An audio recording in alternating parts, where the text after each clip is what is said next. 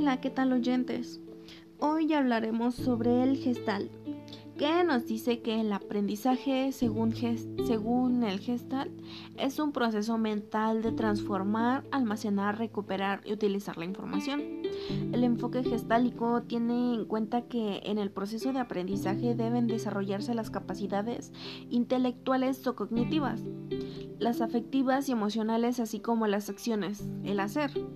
Esta es una corriente de la psicología que surge en Alemania a principios de este siglo y también es conocida como la ley de forma y pues este tiene un lema que es el todo es más que la suma de sus partes.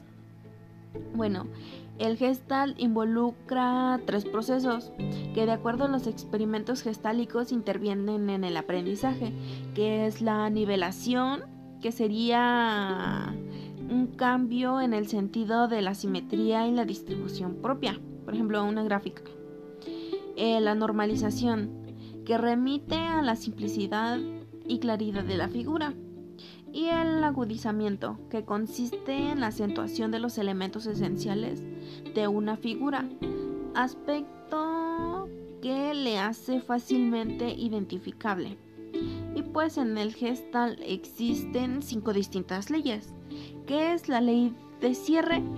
La ley de la proximidad, ley de simetría o similitud, ley de continuidad y la ley de figura a fondo. Bueno, la primera, que es la ley de cierre, en esta se presenta una figura que se presenta incompleta o descontinuada, pero nosotros la percibimos completa, ya que nuestra mente pues la completa.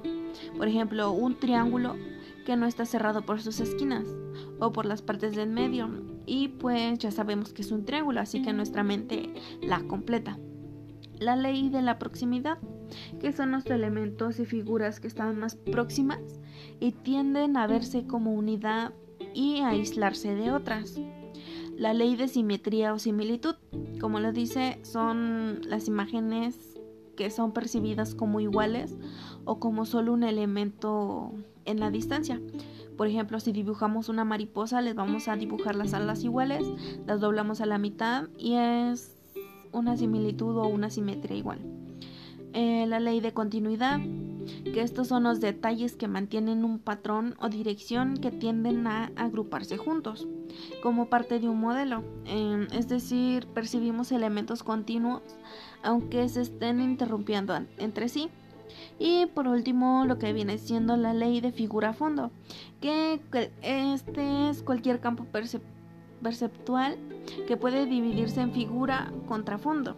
La figura se distingue de un fondo por características como tamaño, color, forma, posición, etc.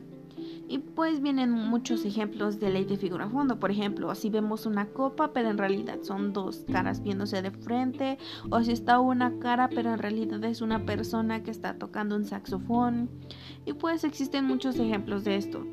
Y pues está aquí lo que viene siendo el gestal. Gracias.